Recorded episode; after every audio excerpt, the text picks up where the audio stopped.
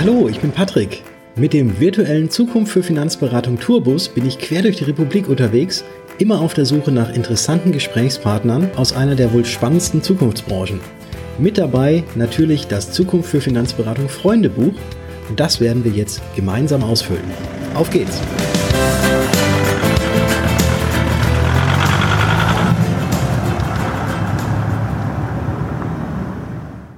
Heute führt mich meine Reise nach Niedersachsen, genauer gesagt nach Nordheim. Ich treffe mich dort mit Markus Renzihausen. Markus ist Betriebswirt und leidenschaftlicher Unternehmer, Autor und Speaker. Seit dem Jahr 2002 ist er als Vorstandsvorsitzender bei der The Engineers of Finance AG tätig. In diesem ersten Teil sprechen wir über die Nummer 35b, über seinen anthrazitfarbenen Grill, zu hohe Fixkosten und Bibi Blocksberg. Außerdem stellen wir fest, dass Markus bereits sein halbes Leben in der Finanzwelt unterwegs ist. Ja, und was der ehemalige Kapitän der niedersächsischen Volleyballauswahl sonst noch in das Freundebuch eingetragen hat, das hören wir jetzt. Ja, Markus, schön, dass ich heute bei dir in Nordheim, ich, ich will immer Nordhausen sagen, aber es ist Nordheim, sein darf, zumindest virtuell. Für die Zuhörer, äh, sag mal, wo, wo, wo liegt eigentlich Nordheim?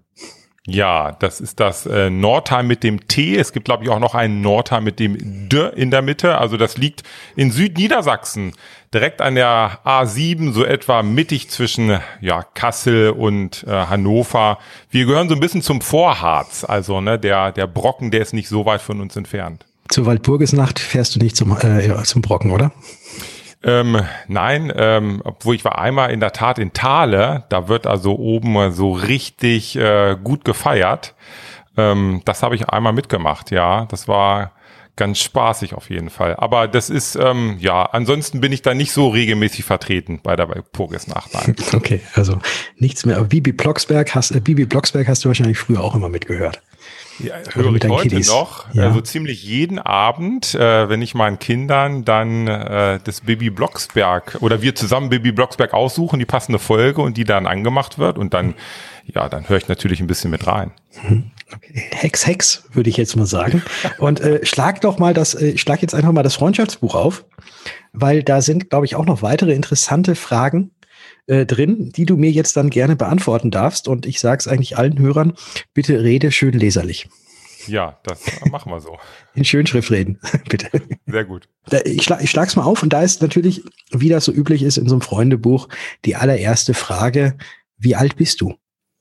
Ja, ich ähm, noch 44 Jahre mhm. und jetzt Ende Februar darf ich dann meinen 45. Geburtstag feiern. Also noch relativ jung eigentlich, oder? Ja, also für die Finanzbranche auf jeden Fall noch unter, deutlich unterm Schnitt.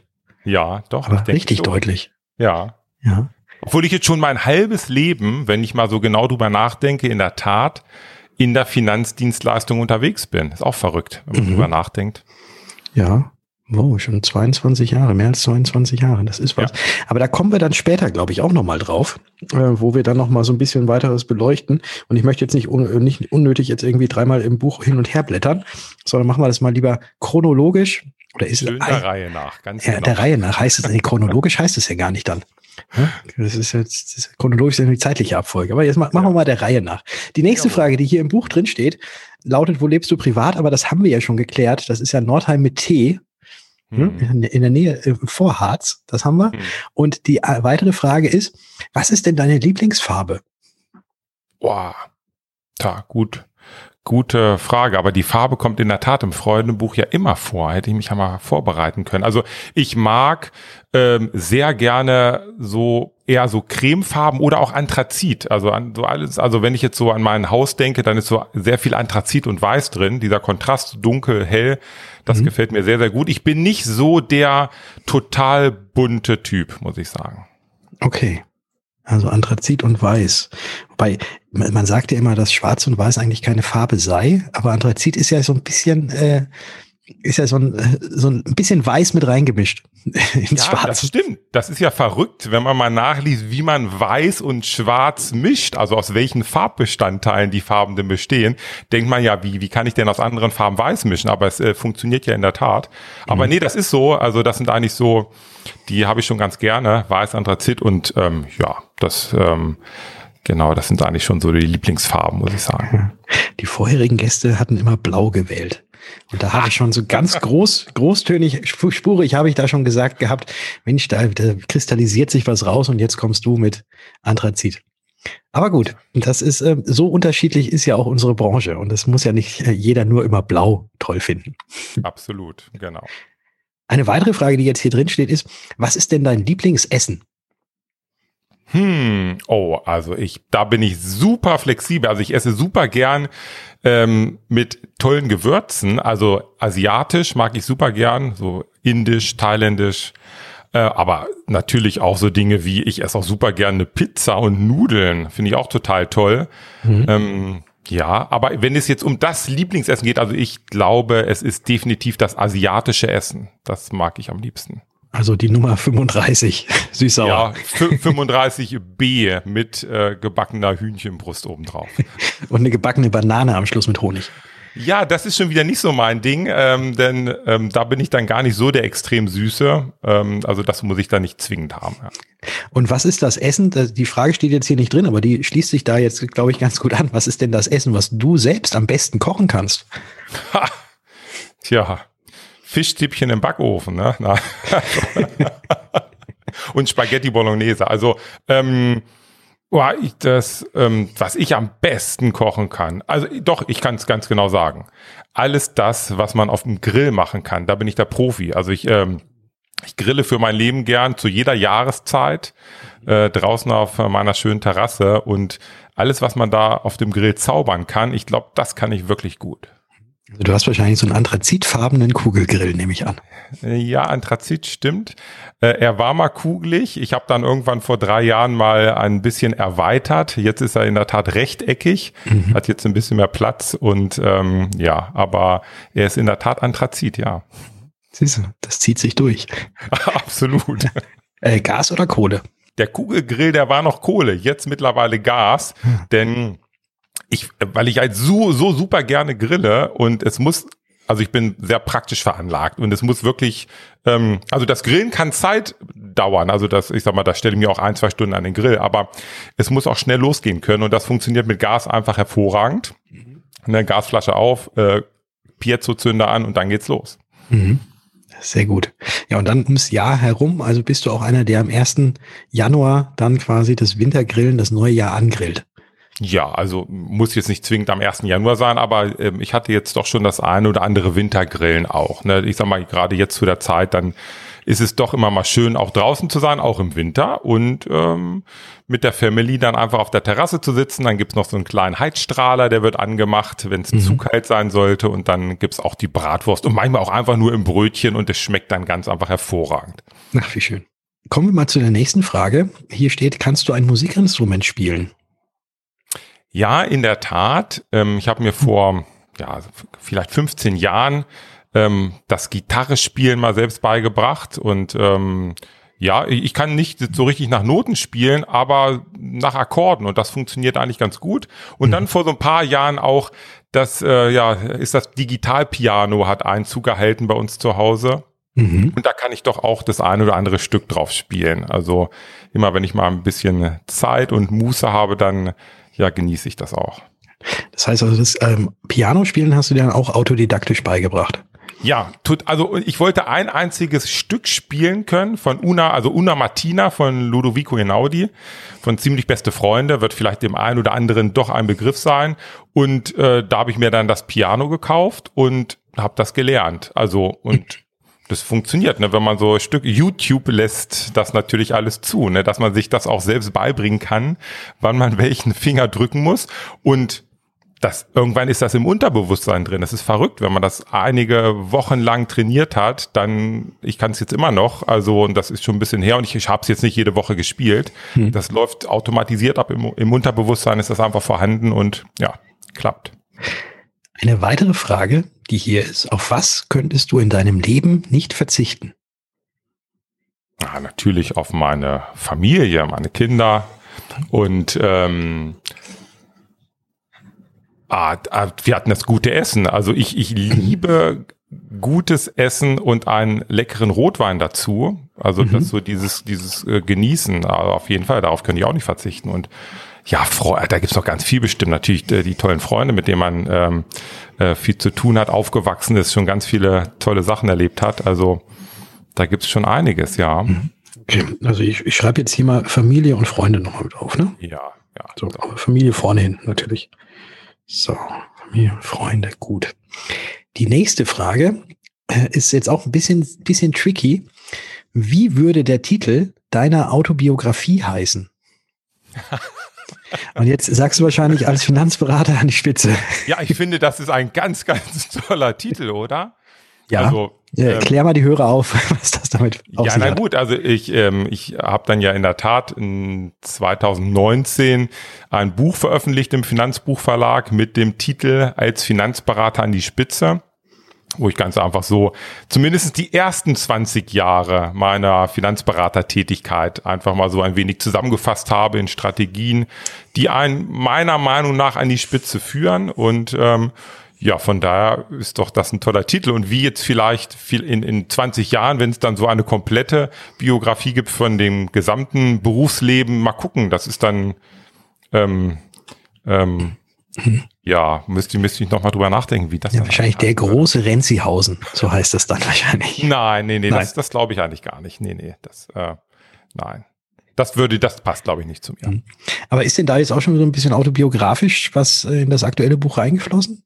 Naja, zumindest in der Einleitung, dass der Leser so ein klein wenig nachvollziehen kann, wo ich herkomme und ähm, und dann natürlich in den einzelnen Kapiteln, das so in neun Bereiche aufgeteilt, habe ich natürlich auch immer mal wieder von meiner Erfahrung berichtet und äh, welche Schlüsse ich daraus gezogen habe und so dass der Leser natürlich auch äh, da relativ viel Praxiswissen und Praxiserfahrung irgendwie drin hat. Ne? Also mhm. von da ist da sicherlich schon einiges eingeflossen, ja. Sehr gut. Also ich schreibe es jetzt trotzdem mal als Finanzberater an die Spitze. Spitze auf. Gut. Nächste Frage. Gibt es Vorbilder in deinem Leben? So, so richtig, richtig, richtige Vorbilder, wie man sich das vielleicht so vorstellt, äh, eigentlich nicht. Aber es gibt ähm, ganz, ganz tolle Menschen, die ich so als Mentoren bezeichnen würde, die jetzt aber nicht so mega berühmt sind, aber die mich schon seit Jahrzehnten äh, begleiten, teilweise auch in meinem ähm, Unternehmerleben. Und ähm, aber dass ich so richtige Mega-Idole habe, muss ich ganz ehrlich sagen, nein, die gibt es mhm. nicht. Okay. Ich, ich, finde sicherlich viele Dinge toll, ob nun im Bereich auch Musik, Kunst oder Sport, aber so ein Mega-Idol eigentlich nicht, nein. Okay. Und von denen, die jetzt so in deinem privaten Umfeld äh, sozusagen sind, die dich bisher so begleitet haben, was ist da so das eine, was du äh, gelernt hast oder was du von diesem Vorbild mitgenommen hast? Hm. Das eine, das eine, ja. also das, gibt es, ja. gibt es das eine? Hm, ja, also wahrscheinlich ist es das Offensein für Veränderung und dass das, das, das ganze Leben irgendwo eine Veränderung ist und dass es deshalb auch keinen Sinn macht, immer an allem Möglichen festzuhalten, sondern dass man einfach mit diesen sich verändernden Rahmenbedingungen irgendwie umgeht und versucht, das Beste daraus zu machen. Und äh, es gibt ja so dieses tolle äh, Sprichwort auch in jeder Krise steckt eine Chance und auch in meinem Leben gab es schon doch die ein oder andere Krise und im Nachhinein betrachtet ähm, muss ich aber heute sagen, dass ich danach wirklich gestärkt daraus hervorgegangen bin und das ist, glaube ich, so dieses Thema Veränderung. Das hat mich auch so in der ja in den Gesprächen mit diesen, ich sag mal, Mentoren doch immer wieder begleitet, dass man einfach das zulassen muss und dann kann Veränderung, glaube ich, auch so richtig toll sein. Mhm. Das ist ja jetzt schon eine sehr gutes Mindset oder sehr schöne Einstellung. Und da trifft sich die nächste Frage, die jetzt hier steht, auch sehr, sehr gut. Und zwar, was ist denn deine schlechteste Angewohnheit? Ah, ich kann schon ungeduldig sein, ähm, dass mir die, die Dinge manchmal nicht schnell genug gehen. Da müssen dann doch äh, das eine oder andere Mal müssen meine Mitarbeiter darunter leiden, weil ich dann doch wieder meine Finger damit ins Spiel bringe und ähm, weil es vermeintlich mir dann nicht schnell genug geht. Und ähm, ja, das ist, glaube ich, schon hm. so eine Schwäche, die ich habe. Okay, also sagen dann die Mitarbeiter, Mensch, Markus, du musst uns nicht jedes halbe Jahr dran erinnern, wir machen das schon. so, so ungefähr. Nee, nee, lass da mal, wir machen das schon. Ja, das ja. ist es, genau. Ja. ja. Und die machen es ja auch wirklich. Und ich sag mal, ich habe hier ein Team von etwa 15 Mitarbeitern und teilweise schon seit 20 Jahren an meiner Seite, also dass man wirklich genau weiß, wie man tickt und die machen ja auch, sonst wären wir nicht so lange zusammen. Hm. Aber das ist doch immer wieder so diese innere Unruhe manchmal, dass ich das so gern schnell haben möchte und hm. ja, naja, da muss ich auch ein wenig an mir vielleicht noch arbeiten. Jetzt die letzte Frage in dieser Rubrik, bevor ich jetzt umblättere. Da gibt es keine vernünftige Überleitung, aber wir hatten es ja vorhin auch schon über das Essen. Was darf in deinem Kühlschrank niemals fehlen? Boah, wenn ich jetzt sagen würde, Mineralwasser oder Butter, wäre ja auch langweilig, ne? Aber in meinem mhm. Kühlschrank, ah, das ist eine gute, also auf jeden Fall Joghurt, sonst ist zu Hause der Teufel los, weil meine beiden kleinen Töchter, die mögen super gern Joghurt, aber mhm. wenn es jetzt um mich geht, ähm, also ist, boah, das ist, ähm, ja. Die Kräuterbutter also, für Steak. Ja, boah, nö, das, das schmeckt auch mit Pfeffer und Salz. Also das ist auch kein Thema. Ne? Aber äh, im Grunde genommen braucht's nichts Besonderes. Ich mag super gern leckeren Käse und auch mal eine leckere Salami oder Mettwurst. Das, äh, wenn das drin ist, dann ist der Tag gerettet. Okay, also Joghurt, Salami, Käse. Fertig. Jawohl. Salami, Käse. Alles klar. Dann können wir auch, kommen wir auch schon auf die nächste Seite blätter ich jetzt mal um. Mhm. Uns Menschen in der Finanzbranche, dem wird ja immer sehr nachgesagt, dass wir sehr faktenorientiert werden und eher so kopfgesteuert. Und da wollen wir jetzt mal gucken. Es kommen jetzt nämlich Fragen, das sind entweder oder Fragen, äh, die du aus dem Bauch heraus gerne beantworten kannst. Mhm. Und ich fange jetzt mal mit der ersten an. Strand oder Berge? Strand. Kaffee oder Tee? Kaffee. Gefühls- oder Kopfmensch? Kopfmensch.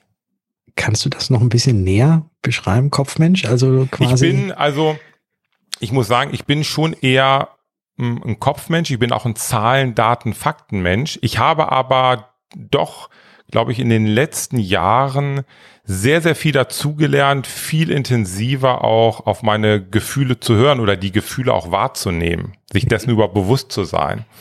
Äh, das ist vielleicht dann bei den Kopfmenschen manchmal nicht ganz so einfach.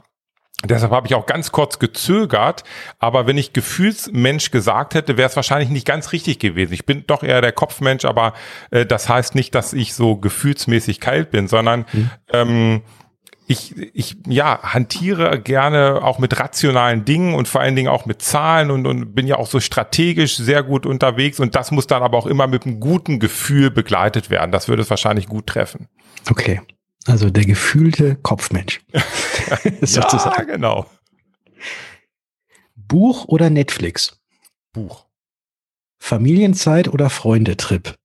Familienzeit. Schokolade oder Obst? Obst. Aber Schokolade hin und wieder auch mal, oder? Ja, total. Also ähm, wie, die, die Dosis macht das Gift, ne? Also ich sag mal, äh, klar, natürlich. Schokobanane. Was ist für dich wichtiger? Theorie oder Praxis? Praxis. Da kristallisiert sich auf jeden Fall etwas raus, weil bisher hat jeder Praxis äh, geantwortet bei dem.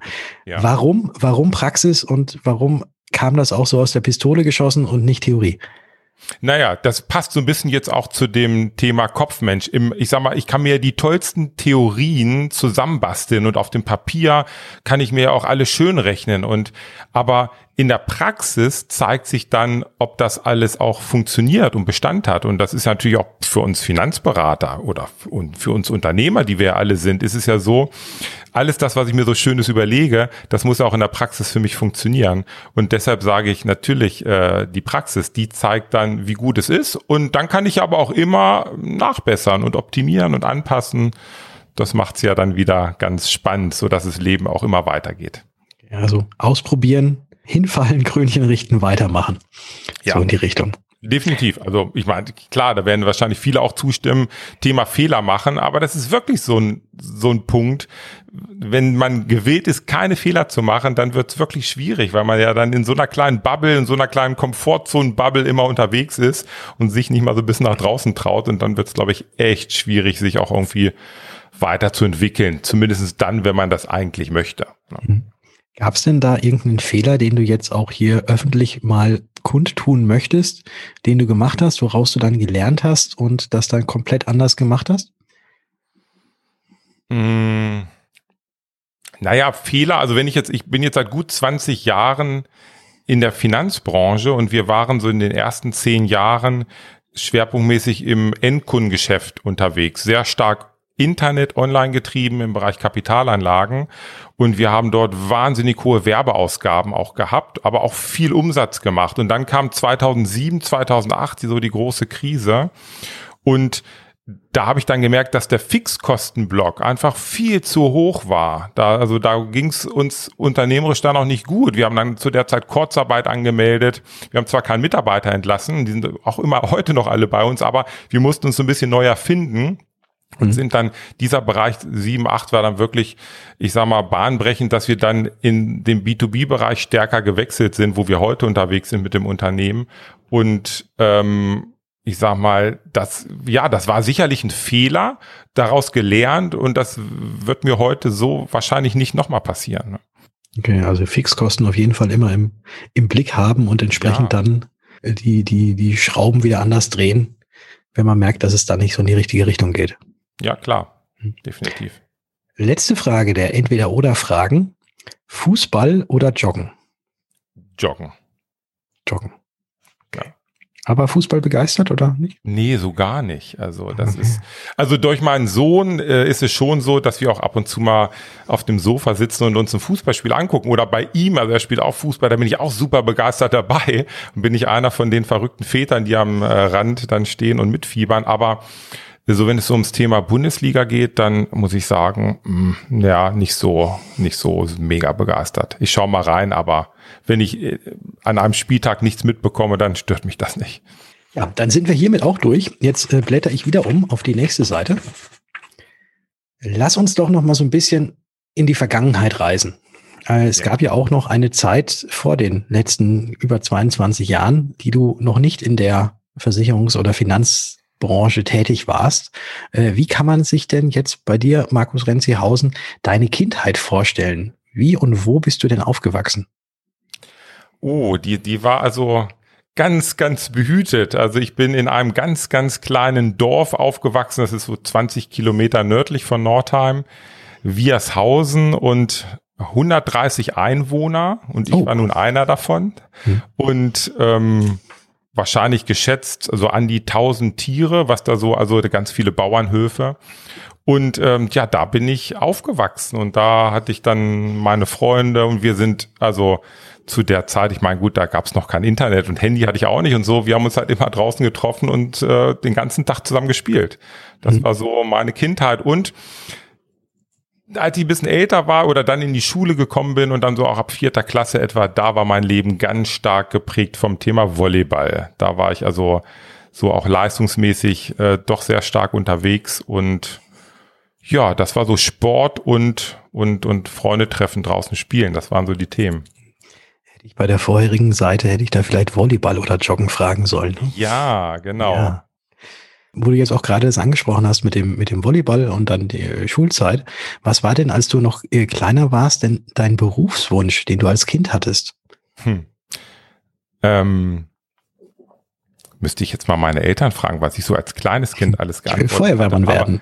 Ja, aber das ähm, weiß ich gar nicht. Also ich war auf jeden Fall äh, stellenweise war ich mal Winnetou und Bruce Lee und so, da bin ich unterwegs gewesen, wenn ich die, die Filme geschaut habe. Aber es hat ja nur nichts mit dem Beruf zu tun.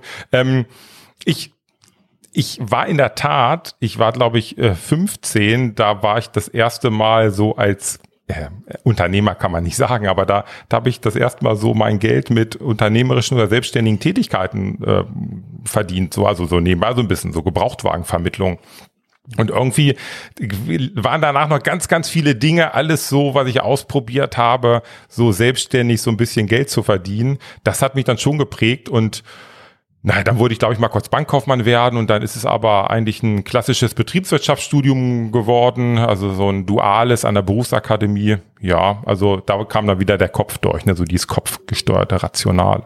Zahlen, Daten, Fakten. Und daran anknüpfend auch noch zu den Schulzeiten wo du dann Gebrauchtwagen vermittelt hast. Super, super Sache. Äh, jetzt dann auch in deinem kleinen Dorf mit den 130, 120 Einwohnern oder, äh, oder warst, warst du schon ein bisschen größer? Oha. Es gab damals, ich weiß gar nicht, ob es das heute noch gibt, die DAZ, ich sage mal Deutsche Automobilzeitung, die war ewig dick und äh, riesengroßes Format und da konnte man seinen Gebrauchtwagen inserieren, wenn man den nun verkaufen wollte. Mhm. Und äh, wir haben dort Anzeigen geschaltet und dann versucht, Käufer und Verkäufer zusammenzubringen. Wenn ich sage wir, es war mit, mit zwei Volleyball-Kollegen, die Rensop da war das so, die Firma Renzhausen. Oh ja, und dann mhm. zwei andere Namen, ne? Ja. also jetzt hier nicht. Und ähm, ja, und das haben wir dann halt probiert, die irgendwie so zusammenzubringen. Und das war diese Zeitung, DAZ hieß die, mhm. meine ich, ja. Sehr interessant. Also quasi, du warst du quasi der analoge Vorläufer äh, von diesen anderen Portalen, die es jetzt mittlerweile. Ja, ja mit Sicherheit. Die haben sich das bestimmt so ein bisschen abgeguckt. Auto Renzihausen 24. Ja, genau. War doch gerade erst im Börsengang, ne? Auto 1, irgendwie war doch da was. Weiß ich, weiß ich halt gar nicht. Weiß ja, ich doch, nicht. ich glaube gestern oder, ja. Hier steht jetzt als nächste Frage noch drin, was war denn dein Lieblingsfach in der Schule? Ja, Mathematik in der Tat. Ja. Okay. Kannst du noch nach wie vor äh, die erste und zweite Ableitung bilden? Nein. Nein? Weißt Nein. du, wofür die erste und zweite Able Ableitung wichtig war? Nein. Nein. Aber das Schöne ist, ich werde das sicherlich in einigen Jahren werde ich das ja wieder können, dann, ne, wenn ich dann die Kinder da irgendwie begleite. Aber nee, das ist so, ich weiß, also Differentialrechnung, das hat mir gut gefallen. Mhm. Integralrechnung war eine Katastrophe. Also ich sage mal, das hat auch irgendwie funktioniert, aber das war nicht so meine große Leidenschaft. Okay. Weitere Frage, die hier drin steht, was hat dich in deiner Kind- oder auch Jugendzeit am meisten geprägt? War das vielleicht auch der Volleyballverein, ja, der Zusammenhalt? Ja, ja, definitiv. Das, das äh, war so, also ich bin drei, vier Mal in der Woche beim Training gewesen und äh, über wirklich ganz, ganz viele Jahre und wir haben auch recht hochklassig gespielt, sowohl in der Jugend und da ging es natürlich auch viel um Leistung, um sich gegenseitig Vertrauen und ähm, und äh, so Zusagen einhalten und so, das war schon, spielte schon eine große Rolle so in dieser Gemeinschaft, ja. Das passt, glaube ich, sehr gut. Du hast, glaube ich, jetzt schon die Antwort gegeben auf die nächste Frage, die hier drin steht. Und zwar gibt es Erfahrungswerte aus eben dieser Jugend- oder äh, äh, Kinderzeit, auf die du heute in deinem Beruf noch zurückgreifen kannst. Naja, es gibt auf jeden Fall immer mal wieder Niederlagen. Das ist, das ist ganz klar und das ist ganz normal. Aber es kommen dann auch wieder die Siege. Und, ähm, und wenn man, wenn man gut trainiert und regelmäßig trainiert, dann werden es mehr Siege als Niederlagen. Und dann ist das auch, glaube ich, ganz schön, ja. Hm. Welche Position hast du denn dann damals eigentlich gespielt beim Volleyball? Ja, ich war Außenangreifer. Ja, okay. Genau. Ja. Okay, also auf der zwei oder der vier? Ähm, ganz genau, richtig, ah. ja. In der Regel auf der vier, ja, mhm. genau. Ja, ich sehe schon, du äh, kennst dich ja voll aus. Hast du auch Volleyball gespielt? Oder ich habe sogar noch? Nee, ich spiele nicht mehr, aber ich habe mal Volleyball gespielt. Ich war allerdings immer ein bisschen zu klein dafür. Ja. Ich bin ja, ich bin ja nur 1,76 groß. Und das ist natürlich, wenn ich, also ich habe meistens auf der 4 gespielt, weil ich Linkshänder bin. Das ähm, jetzt für diejenigen, die sich mit dem Volleyball nicht auskennen, das ist der, der links vorne steht am Netz da war es natürlich, weil ich Linkshänder bin, konnte ich natürlich, konnten natürlich die Bälle, die mir zugespielt werden, ein bisschen weiter nach außen gespielt werden, ja, ja. so dass dann die äh, die Abwehr äh, manchmal keine Chance hatte, wenn ich dann reingeschmettert habe. Aber ich habe auch genauso häufig wieder ins Netz geschlagen. Also hochklassig gespielt habe ich nicht. Ich war allerdings in der in der Schülerauswahl. Da war ich. Wow, schön. Super. Ja, ja, cool. ja, haben so ein paar Turniere gehabt. Ja. Äh, und wie, wie hochklassig hast du da gespielt? Also in der Jugend war es in der Tat so, dass wir hm, eigentlich so gut wie jedes Jahr über ganz, ganz viele Jahre deutsche Meisterschaften auch mitgespielt haben.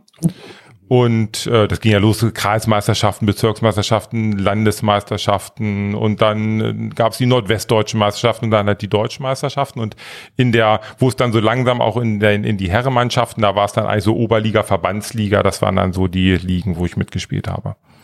Ja. Nicht verkehrt. Nicht schlecht und auch viel bis, rumgekommen. Bis zur damit. Bundesliga hat's nicht gereicht. Naja, und äh, dann war ich natürlich auch noch der Kapitän der niedersächsischen äh, Volleyballmannschaft einige oh. Jahre. Jugend, ja, genau.